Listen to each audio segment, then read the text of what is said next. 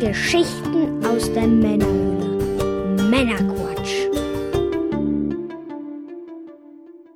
Willkommen zum Männerquatsch, dem Podcast von quatschenden Männern für alle. Ich bin der Björn, hallo zusammen.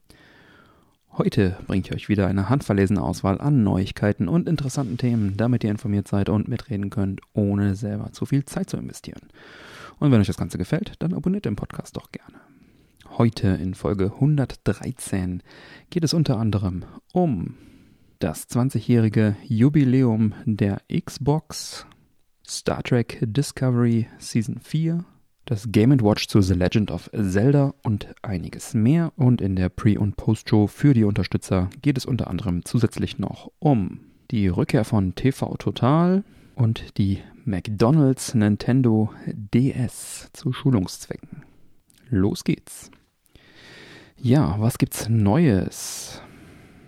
Wir hatten über die Werbeanzeigen gesprochen, die auf der Webseite nun verfügbar sind. Die sind jetzt alle gesetzt. Da könnt ihr draufklicken, wenn ihr Lust habt. Ansonsten gibt es eine neue Sonderfolge. Die Sonderfolge Videospielerinnerungen Nummer 4 Amiga ist jetzt für alle verfügbar. War vorher zeitexklusiv für die Unterstützer verfügbar, jetzt für alle. Und da wünschen wir viel Spaß bei der Sonderfolge und freuen uns natürlich über Feedback zur Sendung im Discord. Und bevor wir nun in die Sendung starten, was wird denn heute genossen? Ich habe hier eine Dose Bluna, Bluna Orange, steht hier drauf. Ist, glaube ich, eine Limo.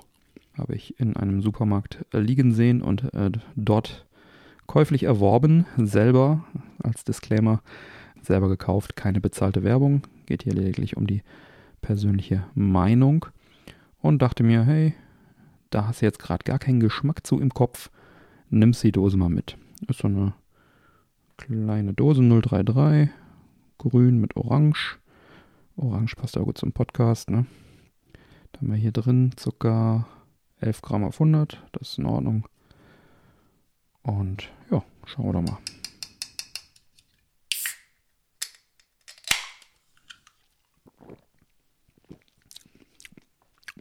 Limo.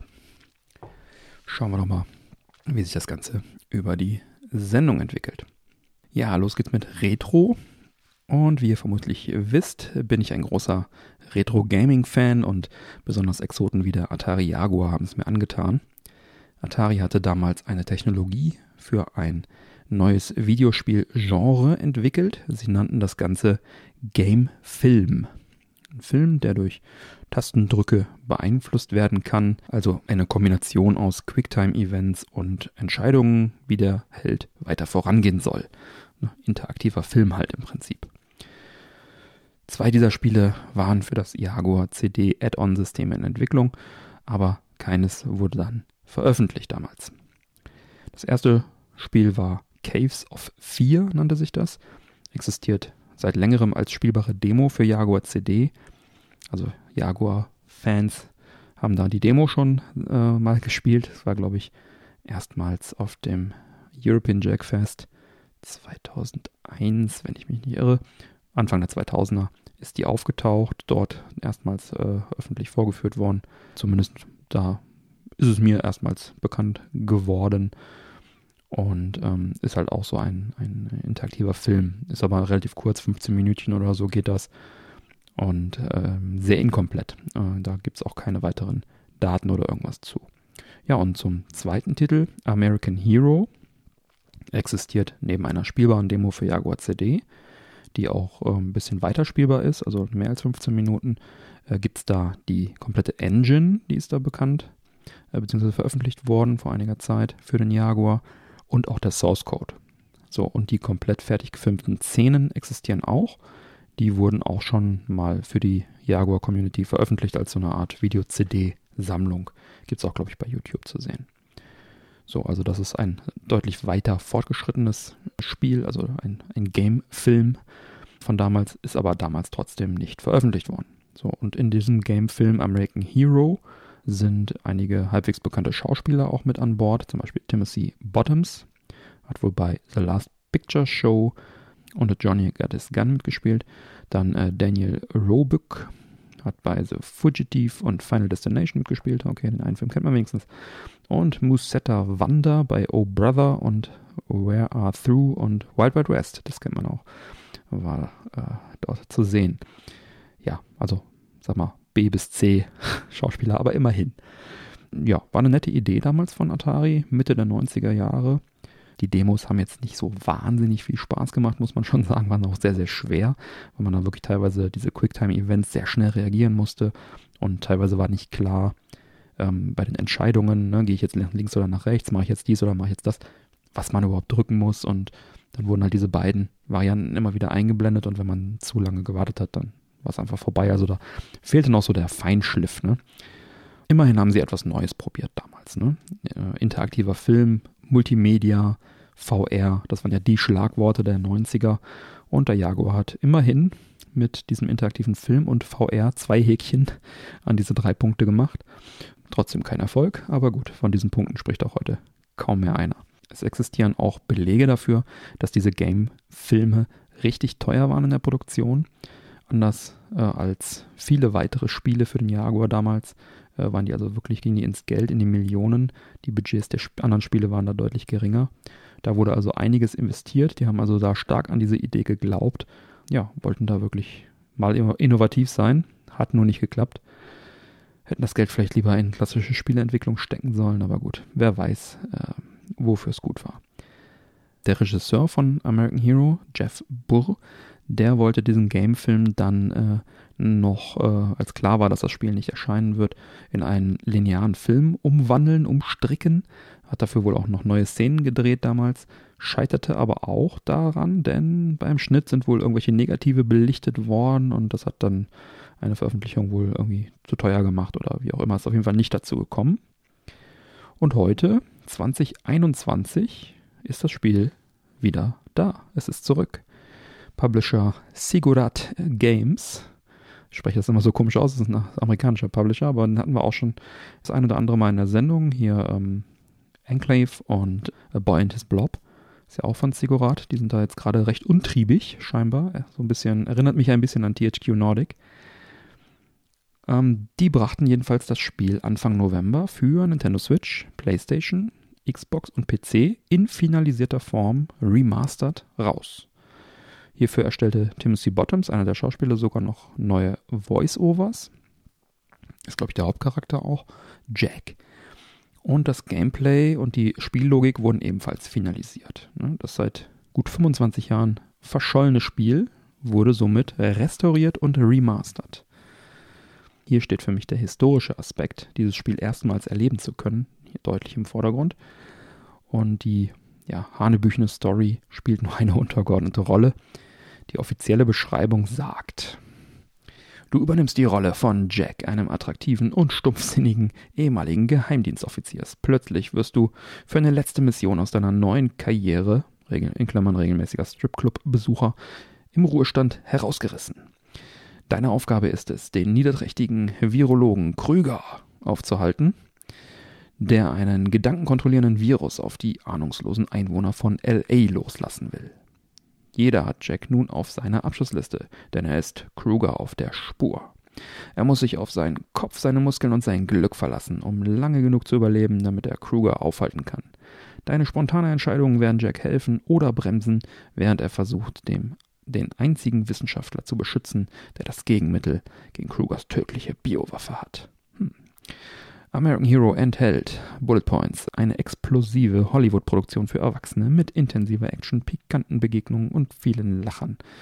Ein einzigartiges FMV-Format, das sich genauso flüssig wie ein Film präsentiert. Ja. Das mit den äh, expliziten Inhalten kann ich äh, bezeugen. Das war damals schon so ein bisschen äh, so Nudity und Gewalt, war da also kein Thema.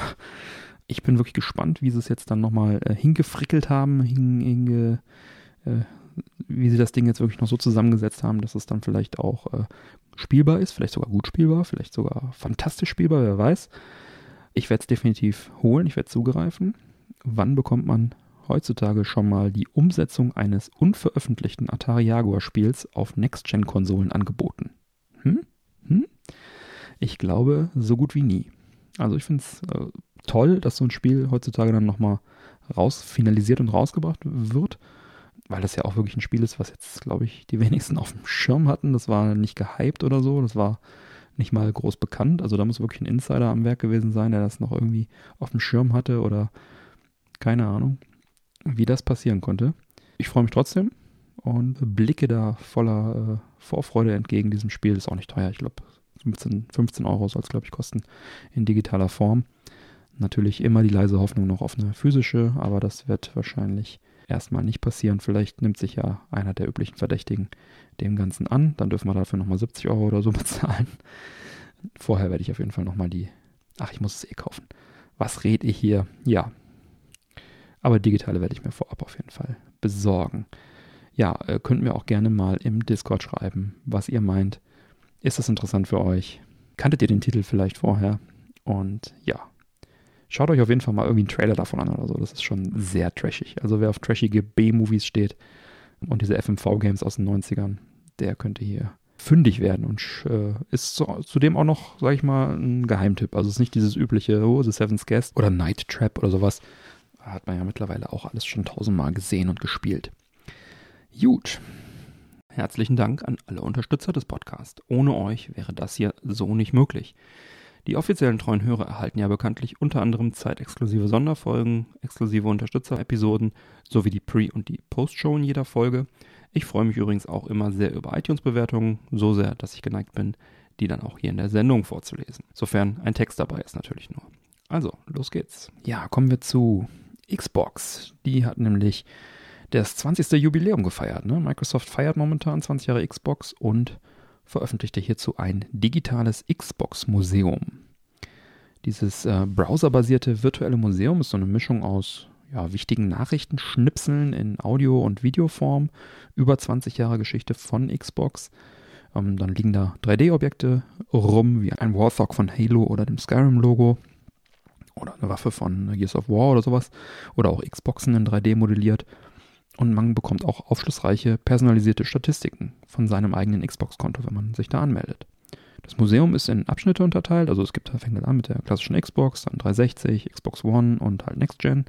Da kann man halt diese Ereignisse auf so eine Art Zeitstrahl, also man läuft da durch, so einem virtuellen äh, Avatar. Third Person oder First Person kann man auswählen. Das ist also wirklich so eine 3D-Engine, die im Browser einfach läuft. Ne? Man ruft die URL auf und läuft dann da durch und kann dann sich die einzelnen Tafeln anschauen. Manchmal sind es nur so Tafeln, die einfach Infos enthalten oder Screenshots oder Bilder oder irgendwas. Manchmal ist so ein Kreis davor, da läuft man drauf und dann äh, löst man also ein Video oder ein Audioschnipsel aus mit weiteren Bildern und kann sich das Ganze so ein bisschen tiefer anschauen. Also was immer interessant ist, so bei der Xbox und Xbox 360 so die Einführung der Konsolen, was sie da für Partys gemacht haben. Bei der 360 war es eine Riesenparty, da haben die irgendwie eine Flugzeughalle gemietet und so. Da gibt es dann einige kurze Videoabschnitte ja, hier Meilensteine, ne? Xbox Live Arcade Einführung, Project Natal, was später Kinect wurde, dann diese Red Ring of Death Krise und so weiter, also wo die Konsolen kaputt gegangen sind, wo Microsoft dann richtig Geld investiert hat, um die auszutauschen. Also richtig gut gemacht, richtig toll gemacht, auch alles im Rahmen, also ähm, diese Audioschnipsel sind dann so eine Minute oder so, anderthalb Minuten und die Videos auch so in dem Rahmen, also kann man wirklich ist kurzweilig, ne? Also es ist nicht irgendwie was, wo man sich dann eine halbe Stunde Video oder so anguckt. Man läuft da durch, guckt sich die für sich interessanten äh, Dinge einfach an. Ist auch ein Halo-Museum, gibt es auch noch, habe ich auch noch vergessen zu sagen, genau. Dass also sich nur mit Halo dann beschäftigt, eine Geschichte von Halo. Und halt eben dieses äh, personalisierte Museum, wo man dann wirklich seinen Gamer-Account so ein bisschen unter die Lupe nimmt. Und gerade auch als langjähriger Xbox-Besitzer und Zocker ist es interessant, weil halt die ganzen persönlichen Statistiken drin sind. Ne? Wann habe ich das erste Mal mich bei Xbox Live angemeldet? Äh, welches Spiel habe ich in den letzten Jahren am meisten, in den letzten 20 Jahren am meisten gespielt? Welches Spiel habe ich pro Jahr am meisten gespielt? Welches war mein erstes Achievement? Welches sind die außergewöhnlichsten Achievements? Welche, ja, und so weiter. Also richtig, äh, richtig schöne Statistiken sind dabei. Und das Ganze ist wirklich sehr, sehr sehenswert und informativ aufbereitet und auch schön und unterhaltsam und kurzweilig. Ich glaube, das ganze Museum kann man sich in unter einer Stunde angucken, wenn man da so ganz gemütlich durchguckt und alles anklickt. Also es ist wirklich, äh, man kann das wirklich mal machen. Und ich hatte den Link schon mal bei Discord geteilt und werde ihn jetzt auch nochmal in die Sendungsdetails auf der Webseite mit aufnehmen und wünsche euch da viel Spaß beim Erleben und Entdecken. So, und dann noch eine Sache zur Xbox. Wir hatten ja schon ein paar Mal drüber gesprochen. Ich will euch damit auch gar nicht langweilen. Es ist jetzt endlich soweit. Xbox Cloud Gaming ist jetzt auf Xbox Series und Xbox One verfügbar. Das heißt, ihr könnt ausgewählte Xcloud-Spiele direkt auf der Xbox streamen und starten, ohne diese zu installieren. Und das klappt auch ganz gut. Ich habe das mal bei zwei Spielen kurz angespielt, ausprobiert. Und selbst das Rennspiel ließ sich ganz gut steuern.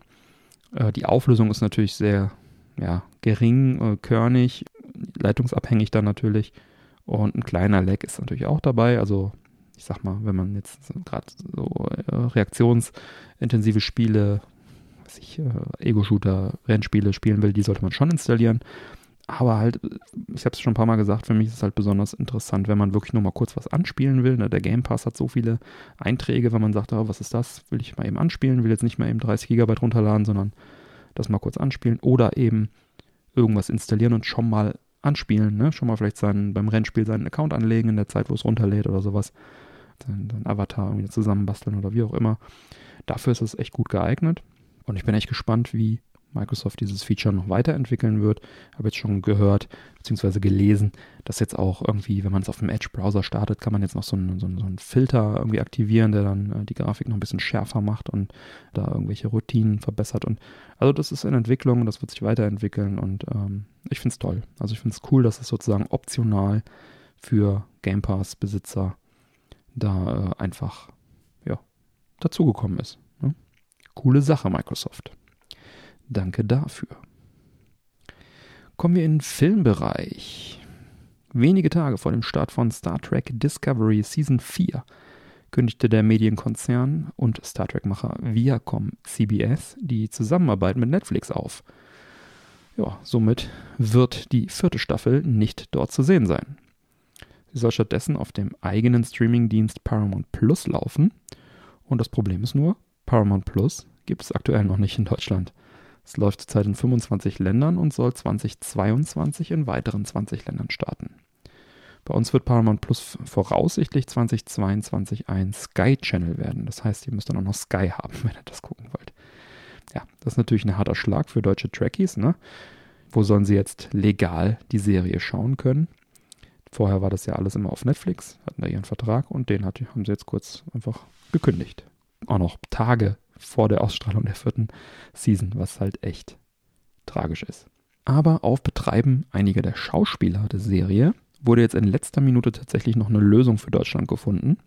So zeigt der lineare, kostenfreie Online-Sender Pluto TV die neue Season in Deutschland und international.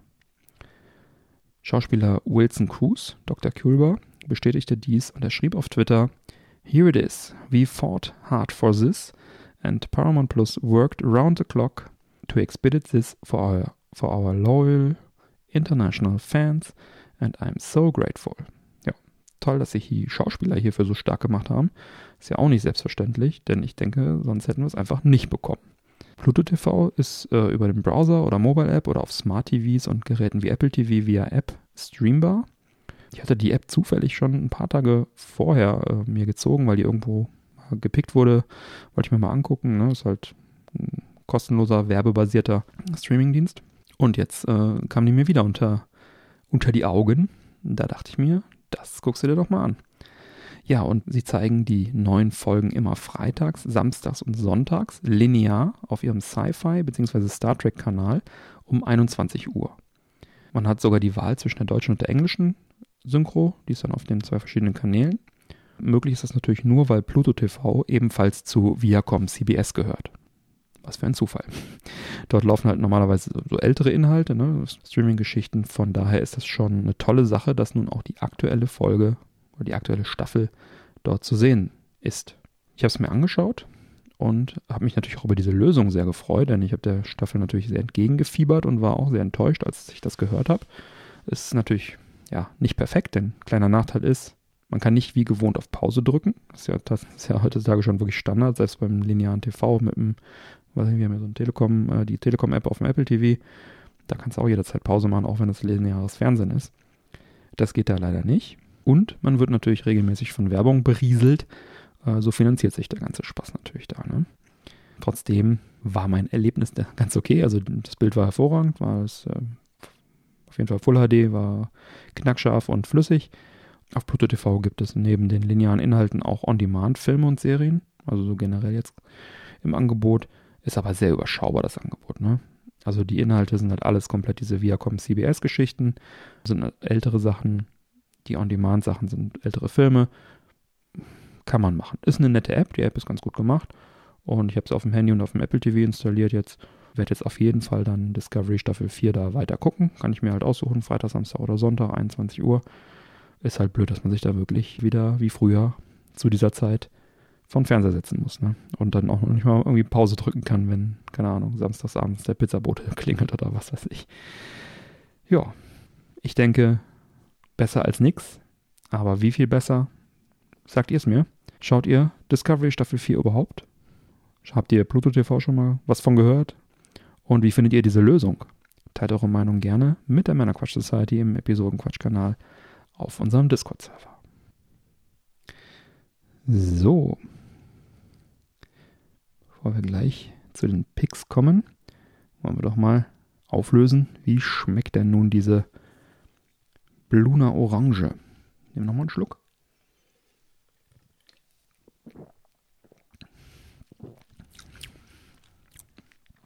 Ist lecker. Eine schöne Limo. Spritzig. Erfrischend, nicht zu süß. Wie der Mike sagen würde. Ich bin jetzt kein großer Limo-Trinker, schon gar nicht von Fanta. Ist mir wirklich zu süß. Aber die ist okay. Kann man echt machen. Werde es mir wahrscheinlich auch nicht wiederholen, aber weiß nicht, Pluna gibt es bestimmt auch in diesen großen Flaschen. Vielleicht, wenn ich mal so eine sehe, nehme ich die im Getränkemarkt bestimmt mal mit. Aber so als Dose würde ich es mir denke ich, nicht nochmal holen. Oh, nett. Schönes Ding. Ja, kommen wir zu den Picks diese Woche. Und wieder mit dabei natürlich der liebe Manuel. Hallo Manuel. Hallo Björn. Schön, dass du wieder dabei bist. Ich freue mich. Ja, und ich würde sagen, du fängst auch gleich mit mal an. Welchen Pick hast du uns denn mitgebracht? Ja, okay, ich muss etwas ausholen. Ja, hole ähm, aus. Wir haben ja leider immer noch hier mit Corona zu kämpfen. Ja. Und ich selber habe halt ja viel Zeit investiert, äh, mich halt hier mit meiner Umgebung mich auseinanderzusetzen. in deinen vier Wänden. in meinen vier Wänden, ne? Ja. in unseren vier Wänden hier zu Hause, ja. Und da ist jetzt nach und nach das Thema Smart Home interessanter ja. geworden. Internet of ja. Things. Genau. Und ähm, ja, man fängt ja in der Regel mit den einfachsten Sachen an. Mhm. Das ist Philips Hue, ist die Beleuchtung. Das haben wir mittlerweile alles hier umgesetzt. Dann kam bei uns das Türschloss dran. Ich habe den Haustürschlüssel bei uns abgeschafft. Mhm. Ja, und jetzt war halt die Heizung bei uns dran. Das war jetzt halt aktuelles Thema, weil ich mittlerweile so für mich erkannt habe, was bedeutet Smart Home. Für mich bedeutet Smart Home, ich muss im Grunde genommen nicht mehr dran denken, irgendwas Alltägliches noch zu tun, mir irgendwelche Gedanken zu machen. Mhm.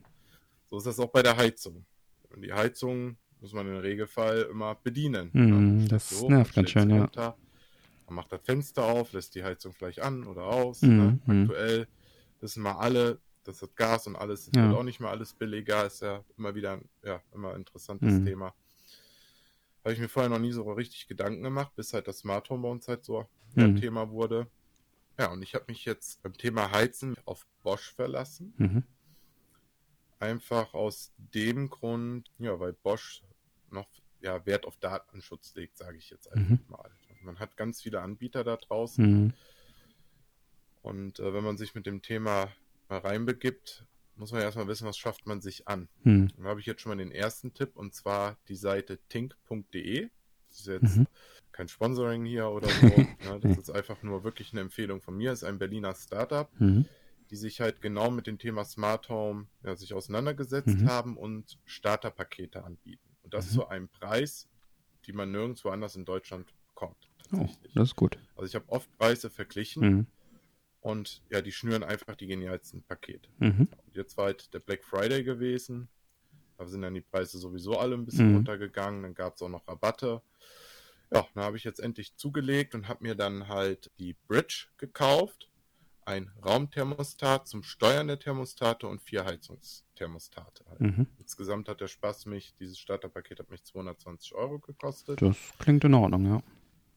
Ja, klingt erstmal nicht viel. Mhm. Allerdings habe ich mir dann nochmal drei einzelne Thermostate dann am mhm. Ende gekauft, plus Tür- und Fensterkontakt. Wofür die dann sind, komme ich jetzt noch gleich. Mhm. Das summiert sich natürlich schon so, dass ich ja. so ungefähr äh, knapp über 400 Euro dann mhm. investiert habe. Habe aber damit dann auch die ganze Wohnung fast ausstatten. Mhm. Ja. Eine Bridge wird einfach dafür benötigt, die, ja, schließt man ein Stromnetz an und eine Bridge ist quasi eine Funkzentrale. Mhm. An der sind dann halt alle Geräte, die man halt in dieses Smart Home mit einbindet, die verbindet halt dieses Gerät mhm. und erstellt das Netzwerk.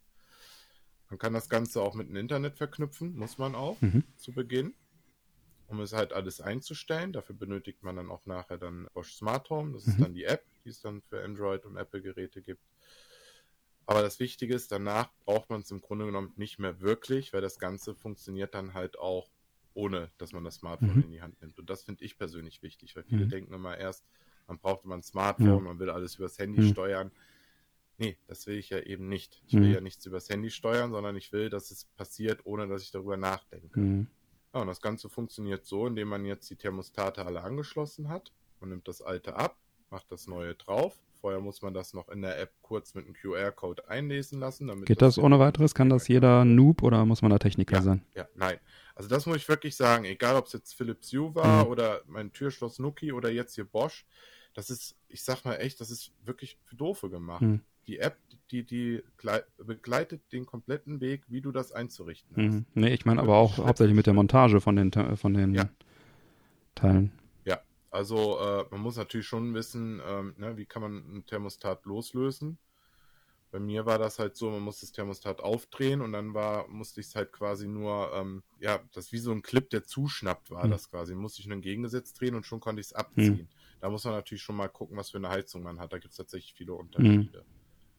Und dann sind pro Thermostat liegt dann immer drei Adapter dabei und dann muss man halt gucken, braucht man den oder braucht hm. man den nicht. Ich brauchte tatsächlich einen Adapter, der bei lag. Mhm. Der musste dann halt mit einer Schraube befestigt werden. Mhm. Und dann konnte man das Thermostat von Bosch dann schon dran schrauben. Mhm. Ja, jedes Thermostat wird mit zwei Batterien betrieben, weil am Ende ist da ja auch ein Motor drin, der natürlich das Ventil immer auf und mhm. zudreht. So, und wenn das Ganze dann einmal im System eingespeist ist, kann man, so habe ich es jetzt gemacht, eine Zeitschaltuhr einstellen. Mhm und habe jetzt quasi die Thermostate nach unseren Bedürfnissen eingestellt. Mhm. Sprich, das Bad geht eine halbe Stunde bevor wir aufstehen, geht das Ventil an, mhm. wird schön warm und man kommt dann schön ins warme Bad rein mhm. ja, oder ins Wohnzimmer. Und wenn wir das Haus verlassen, und alle Heizungen gehen dann auch runter, dann müssen wir gar nicht mehr drüber nachdenken. Mhm. Was auch schön ist, da gibt es ja noch diese Tür- und Fensterkontakte. Mhm. Das ist quasi, ja, ich sag mal, eine Batteriebox, die man am Fensterrahmen mhm. befestigt mhm. und eine Magneten, den man am Fenster befestigt. Und wenn man das Fenster öffnet, dann schalten sich alle Heizungen automatisch sofort runter. Mhm. Und das finde ich toll. So Lüftungsmodus quasi. Mhm. Genau. Ich muss mir quasi, oder wir müssen uns hier keine Gedanken mehr machen, wie stellen wir die Heizung ein. Ne? Mhm. Man hat irgendwann hat man das so ein bisschen für sich raus, wie, wie warm möchte man es haben. Ne? Schlafzimmer beispielsweise eher was kühler, da mhm. war es sogar nur auf 17 Grad und so, ne? Mhm. Das ist so eine Sache, damit beschäftigt man sich tatsächlich erstmal ein bisschen, aber danach verschwendest du keinen Gedanken mehr. Danach. Interessant. Also, Wie ist denn, wenn du ähm, händisch nachregelst? Also wenn du sagst, oh, heute ist aber mhm. besonders kalt, äh, drehe ich mal mhm. höher. Ähm, veränderst du damit irgendwas oder würde der dann automatisch bei der nächsten Zeitschaltung wieder umspringen in seinen Modus? Nein, genau, also die, äh, der Zeitschaltplan, der bleibt halt auf der Bridge gespeichert. Mhm.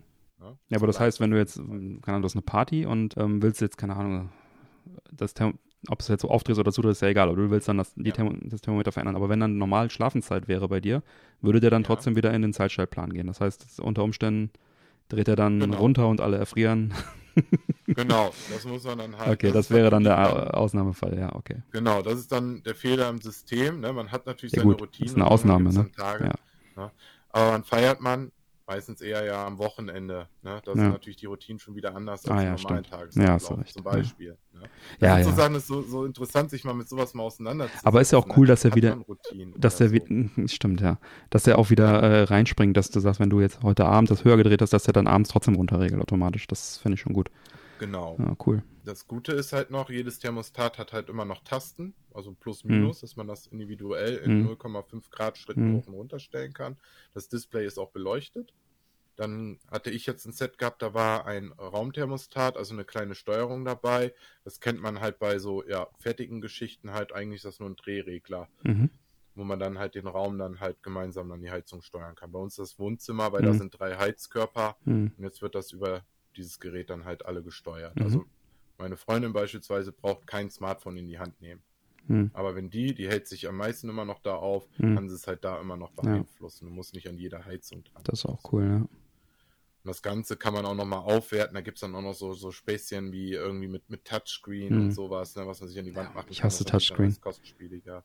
Ja, das wollte ich auch nicht haben. Ne? Also mir geht es halt wirklich um. Beim Handy ist das okay, darum. aber bei so Kaffeemaschinen oder bei sowas, genau. dann du hast ja. gar kein haptisches Feedback so und dann fummelst du da rum, weiß nicht, ob du das getroffen Richtig. hast und nee.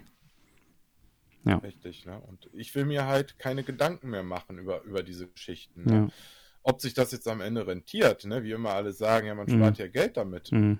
Werde ich sehen. Also ich werde da jetzt nicht explizit nachrechnen, so penibel bin Aber es nicht, ne? ist ein Quality of Life Gewinn, ja. Ja. Wie ist denn, wie lange halten denn die Batterien? Also laut Bosch eins bis zwei Jahren. Okay. ist natürlich jetzt, ne? Sind das dann irgendwelche handelsüblichen Batterien oder irgendwelche Spezialbatterien, ja, die ganz teuer normale, sind? hier Doppel-A-Batterien hm. Ah ja, schön. Ja, weil sowas also würde mich dann am meisten nerven, so wenn ich dann irgendwie, ja. dann ist dann in drei Räumen die Batterie leer und dann rennst du da mhm. ständig hinterher. Melden die sich irgendwie oder? Genau, genau also es soll wohl. Äh, das ist eine Push-Nachricht aufs Handy, oder? habe ich natürlich noch keine Erfahrung ja, ja. Soll wohl auch dann eine App erkennbar sein, angeblich. Werde ich dann sehen im Grunde genommen, das wird natürlich, wenn man sich auf dieses Thema Smart Home sich einlässt und quasi eine Mietswohnung nachrüstet. Mhm. Ich bin ja immer noch in der Mietswohnung. Ja. Hätte ich jetzt ein eigenes Haus, würde ich das Thema nochmal anders mhm. angehen. Mhm. Aber so ist natürlich alles batteriebetrieben. Ja. Ne? Also auch unser Türschloss, da muss ich sogar alle drei Monate dran, alle Batterien raus und wieder neue rein. Aber auf das Thema lässt man sich dann halt auch bewusst mhm. ein und dann ist das auch wie so eine Routine, dass man mhm. weiß, okay, Henny meldet sich hier, wechsel mal die Batterien, hm. machst es mal. Hm. Und bei den Heizkörpern, vielleicht ist es dann auch sinnig zu sagen, vielleicht macht man einmal einen Rundumschlag und macht direkt alle. Hm. Weiß ich noch nicht, ob das Sinn macht, aber dann machst du es einmal im Jahr oder von mir aus ja. alle 15 Monate mal, ja. dann ist das Thema auch wieder gegessen. Ja, ja, muss halt nicht mehr dran drüber nachdenken. Und ich setze jetzt noch einen drauf. Mhm. Ich habe einen Tür-Fenster-Kontakt bei uns am Briefkasten montiert. Aha und habe dann über die Bosch-App eine Automation eingebaut, einen Befehl, der dann sagt, wenn der Briefkasten geöffnet ist, kriege ich eine Nachricht ans Handy. Aha. Das heißt, das klingt jetzt vielleicht für den einen oder anderen ganz schön banal, aber ich muss mir keine Gedanken mehr machen, habe ich jetzt Post oder nicht, sondern weil ich habe ja keinen Haustürschlüssel mehr. Mhm. Aber mein Briefkasten benötigt noch einen Schlüssel. Also, dann rennst du runter. Das nervt mich ja. tierisch. Ja, und ich, ich, will den Schlüssel nicht mit mir rumschleppen. Der ist auch am Arbeitsschlüssel mhm. dran. Also da will ich mir gar keine Gedanken machen. Und so weiß ich halt, Handy habe ich eh tausendmal am Tag in der Hand. Ja. Ne? Und so weiß ich halt, irgendwann mal kriege ich das mit. Also sagt mein Handy, Sie haben Post, dann weiß ich auf jeden Fall, bei dem nächsten Weg nach draußen oder so lohnt es sich, meinte ich, meinen Schlüssel in die Hand zu nehmen, weil da ist was im Briefkasten. Ja. Ah, interessant. Ist das so vorgesehen oder ist das jetzt so ein Lifehack? Nein, das ist dann so ein kleiner Live. Geheimtipp von Manuel, ja, nicht genau. schlecht. Genau. Und das Ganze kann man dann noch auf die Spitze treiben mhm. und dann sagen jetzt beispielsweise, dass eine bestimmte Lampe im, im Raum rot leuchtet. Ja, oder jetzt zum Beispiel Badezimmerfenster ist geöffnet, habe ich jetzt eingestellt, mhm. nach 15 Minuten kriege ich eine Benachrichtigung, ach hey, mach mal dein Fenster zu. Ist jetzt gerade bei diesem Wetter gar nicht mal so verkehrt. Mhm. Und ich bin so einer, ich mache mir darüber, ich will mir darüber keine Gedanken mehr machen. Ne? Das soll, kann mir die Technik jetzt abnehmen. cool. Echt cool. Ja. Schöner Pick.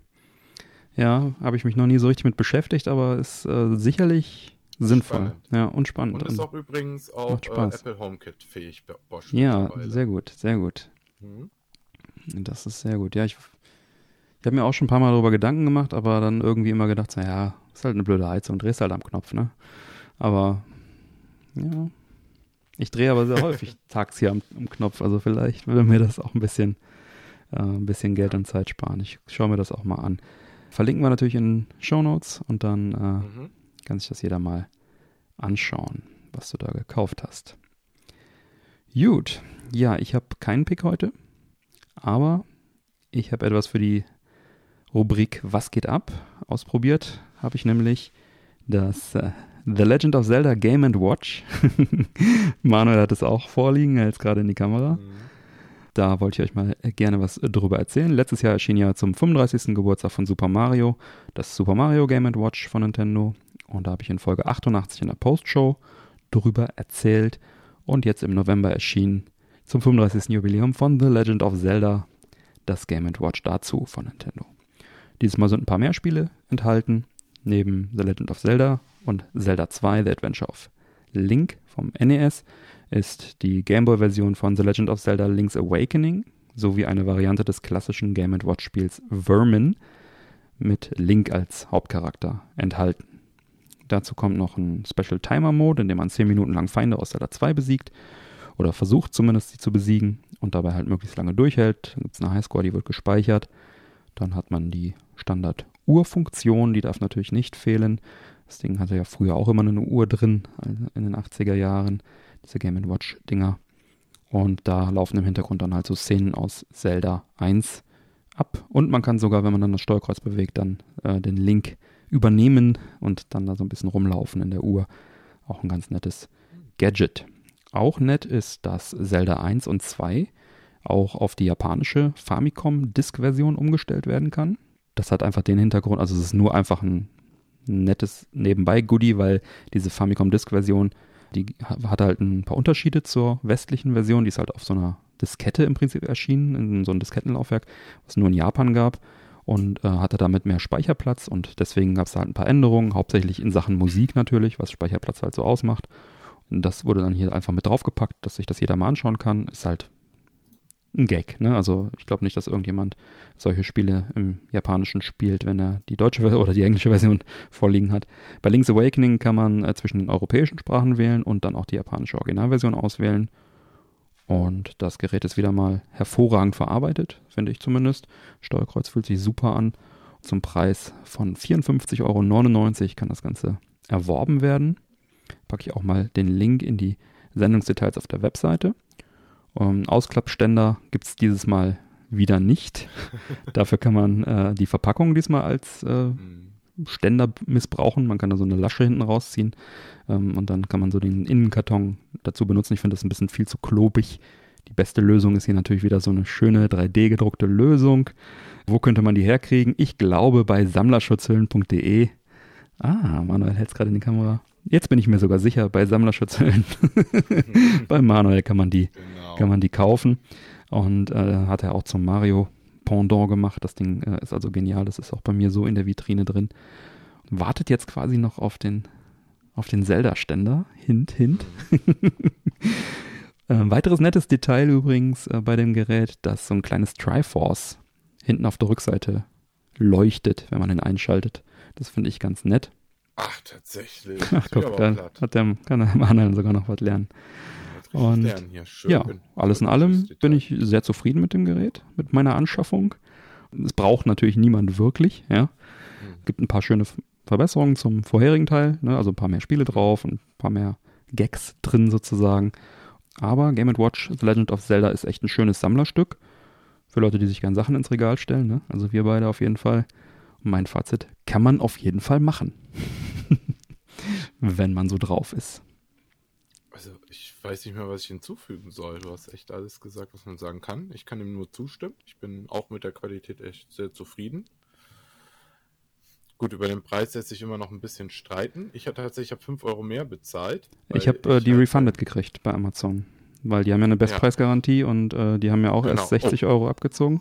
Dann macht er, ja. macht er Musik mit dem Zelda-Ding. Weil ich die Musik noch nebenbei ja. an.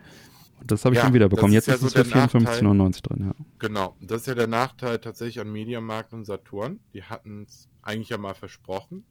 Die einen oder anderen haben auch diese Garantie auch wahrnehmen können, mhm. indem sie sich beschwert haben. Ich ehrlich gesagt habe es jetzt äh, nicht getan, weil mir das einfach so doof war, jetzt wieder eine E-Mail mhm. hinzuschicken und und und. Im Endeffekt habe ich auch noch ein T-Shirt dazu gekriegt, von daher bin okay. ich dann auch nicht so Ja gut, das ist natürlich was anderes, ja ein offizielles Nintendo-Shirt gewesen mhm. mit Game Watch irgendwas vorne drauf. Mhm. Ich habe es ehrlich gesagt noch gar nicht ausgepackt. Mhm. Ja, und mir geht es ähnlich wie dir auch. Es ist ne, zum Sammeln einfach genial. Ich hoffe, ja. da kommen auch noch mehr von. Werden auch bestimmt, was weiß ich, da werden sie mit Sicherheit noch Donkey Kong oder sowas noch rausbringen. Ja, und das würde sich anbieten. Also alles, was es auch früher so ein bisschen als äh, Game Watch vielleicht schon gab. Die alten Serien auf jeden Fall. Genau.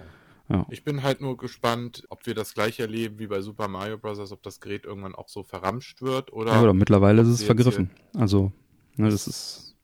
Okay. Ja. Also. Bin ich ja, ich bin mal gespannt. Wir hatten auch schon die Theorie gehabt, ob sie vielleicht daraus gelernt haben und einfach die Marge verringert haben, wer weiß. Ne? Ach, ich denke, die werden einfach ähm, X produzieren und danach ist einfach Ende. Ne? Mhm. Also ich meine, siehe ja, richtig, ja. Mario äh, 3D All-Stars, ne? war es ja auch im Prinzip dann einfach irgendwann weg. Die, die müssen sich, glaube ich, keine Sorgen machen, dass sie es nicht loskriegen.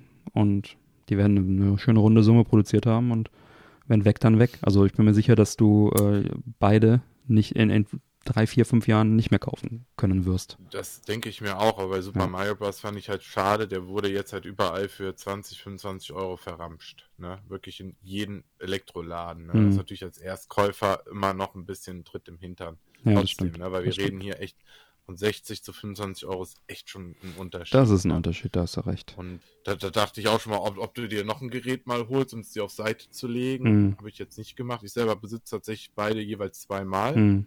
Ich habe einmal eingepackt gelassen und einmal ausgepackt. Hm. Also irgendwie weiß ich nicht. Ich wollte die direkt zweimal haben. Hm. Frage mich nicht warum, aber ja, bei das ist ein war mir das schönes Sammlerstück auf jeden Fall. Also ich bin mir ja. auch sicher, dass es in, wenn wir in 10, 15, 20 Jahren darüber nochmal sprechen, dann äh, sind wir sehr froh, dass wir uns die geholt haben, äh, weil die dann wahrscheinlich wirklich äh, nicht mehr zu kriegen sein werden und weil es halt eben, also sie sind nutzlos. Ja, die Spiele gibt es alle tausendfach woanders. Aber sind halt einfach sehr nett und es ist ein schönes Sammlerstück für, für die Vitrine, fürs Regal und deswegen ist das, glaube ich, für Sammler eine echt schöne Sache. Auch wenn wir dazu weiterspinnen noch so, dann werden wir jedes Jahr noch ein neues Gerät dazustellen können. ja, habe ich nichts dagegen. Also ähm, ja, ich besitze zwar nur eine Handvoll Original Game Watch, hm. Aber äh, die trotzdem würde ich die auf jeden Fall auch weiter sammeln. Ich Wel muss mal dringend meinen. Welche hast du? Also ich selber besitze nur einen weiteren und das ist tatsächlich The Legend of Zelda. Den oh, der ist mal, aber schön, äh, ja. Der ist auch wirklich schön. Den habe ich mal getauscht. Ich hätte gerne mehr, Mhm. Tatsächlich, ich habe letztens einen angeboten bekommen. Das war dann, wie heißt das Kartenspiel? Black, Blackjack? War das Blackjack? Möglich. Für ja. tatsächlich 250 Euro. Das war aber dann wie geleckt ja. mit allen Teilen drum und dran. Aber da habe ich dann auch gesagt, ich habe gesagt, sei mir nicht böse, aber nee. Das, mir würde es nur reichen, die Handhelds zu haben. Es aber 250 Euro. Ja. Also man muss dazu sagen, Game Watch ist auch einer der teuersten Sammlergebiete ja. auch mittlerweile. Was, ja, da gab es mal eine sehr schöne Ausstellung auf der Gamescom vor einigen Jahren. Das äh, habe ich auch sehr genossen, das anzuschauen. Das war 15, mhm. 16 rum. Das war richtig schön. Ähm, also ich habe einmal die Reproduktion von Ball, die es da mal im, äh, als äh, Nintendo-Prämie gab. Mhm. Ähm, die finde ich nur gerade nicht, die ist irgendwo eingemottet von Club Nintendo. Ähm, auch ein schönes Teil. Dann habe ich äh, Greenhouse. Das ist so ein Teil, das sieht aus wie so ein äh, DS, also so ein Double-Screen-Ding ist das. Mhm. Dann Lion und Marios Cement Factory. Das ist so ein Widescreen-Teil. Ja, und halt den äh, Super Mario äh, 35th Anniversary. Also jetzt mit Zelda sind es dann äh, tatsächlich sechs Geräte. Mhm. Ja. ja, sehr schön. Auf jeden Fall mitnehmen, wenn man sowas für kleines Geld sieht. Ja, auf jeden Fall. Früher habe ich die Dinger auch öfter mal rumfliegen sehen, auch bei, bei Bekannten und so weiter. Die wollten ja alle nicht rausrücken. Also das waren jetzt keine Videospielsammler, ne? Das war dann irgendwie mhm. ein Nachbarskind oder so, ne? Und dann, glaube ich, was war das? Donkey Kong oder so? Es war eins, wo man so zwei kleine Controller rausnehmen konnte aus dem Mittelteil. Oh, wie toll. So ein ja. richtig tolles Ding. Also das war, ja. ich weiß gar nicht mehr. Ich glaube, es war Donkey Kong, aber ich weiß es nicht genau. Ähm, das ja, fand ich immer spitze, ne? Und äh, ich habe auch noch viele andere LCD-Spiele aus damals aus den 80ern hier rumfliegen. Was heißt mhm. viele? Auch eine Handvoll eigentlich. Äh, für mich, mhm. als Kind waren das viele. Da, also da habe ich auch früher gerne dran gespielt. Ne? Also ich sag mal, bevor der Ur-Gameboy kam, in meiner Jugend gab es ja nicht so viel anderes Handheldmäßiges. Das hat mich immer schon fasziniert, dass man was mitnehmen kann. Und Schön. das Blöde bei LCD-Spielen, bei Game Watch äh, glaube ich nicht, aber ähm, wobei bei den alten weiß ich es gerade gar nicht. Bei den LCD-Spielen konnte man oft früher den Ton nicht ausstellen. Das hat natürlich dann die Eltern, äh, die haben dann zwar äh, vor einer Reise so ein LCD-Spiel äh, auf die Rückbank geworfen mhm. und gesagt, hier Spiel, aber waren dann auch nach einiger Zeit dann von den Tönen genervt, waren nur so Piepstöne. Und äh, ich glaube, da war der Gameboy auch eine weitere Offenbarung für die Eltern dieser Welt damals. Da gab es Kopfhörer. Ich habe hab ein Déjà-vu. Ich glaube, da muss ich mal auf eine deiner Sonderfolgen verweisen. Stimmt, ich glaube, bei der Gameboy-Folge äh, habe ich es auch erzählt. Genau. Ne? Ja, die Aufnahme ist schon ein paar Tage her, deswegen. Aber ich komme jetzt auch in das Alter, wo ich mich ständig wiederhole, von daher. ah, alles gut. Ist doch super, so, so Sachen zu hören. Ne? Ja. Das, äh, wie gesagt, für jemanden wie, wie, mich, der das jetzt so gar nicht miterlebt hat, alles so richtig, hm. ne? der freut sich dann doch mal, solche Stories zu hören. schön. Ja, gut. Also ich bin so, wenn du nichts mehr hinzuzufügen hast, dann. War ausführlich. Besser, besser konnte, man, konnte man das Gerät nicht beschreiben, wirklich nicht. Gut. Ja, wenn du Gut. dann nichts mehr hast, dann schreite ich jetzt mal zur Abmoderation. Alle Unterstützer bleiben nach dem Abspann noch dran und bekommen dann noch die exklusive Postshow mit weiteren Themen. Neue reguläre Folgen Männerquatsch erscheinen an jedem ersten und dritten Montag im Monat. Alle Links zur Sendung findet ihr auf unserer Webseite Erfahrt außerdem auf männerquatsch.de im Bereich Unterstützung, wie ihr den Podcast am besten unterstützen könnt. Ich lade euch ein, dort zu schauen, was für euch dabei ist. Es gibt viele Möglichkeiten zu unterstützen. Zum Beispiel könnt ihr für eure Amazon-Einkäufe unsere Amazon-Links oder das Amazon-Suchfeld auf der Webseite nutzen oder regelmäßig auf die Werbeanzeigen klicken, die sich überall auf unserer Webseite befinden und die Angebote dahinter entdecken. Das bringt auf Dauer eine solide Unterstützung für uns ganz ohne Geldeinsatz für euch. Klicken tut nicht weh, versucht's gleich mal. Vielen Dank für eure Unterstützung. Bleibt mir zu sagen, bitte empfehlt uns weiter. Vielen Dank für die Aufmerksamkeit. Auf Wiederhören und bis bald. Tschüss.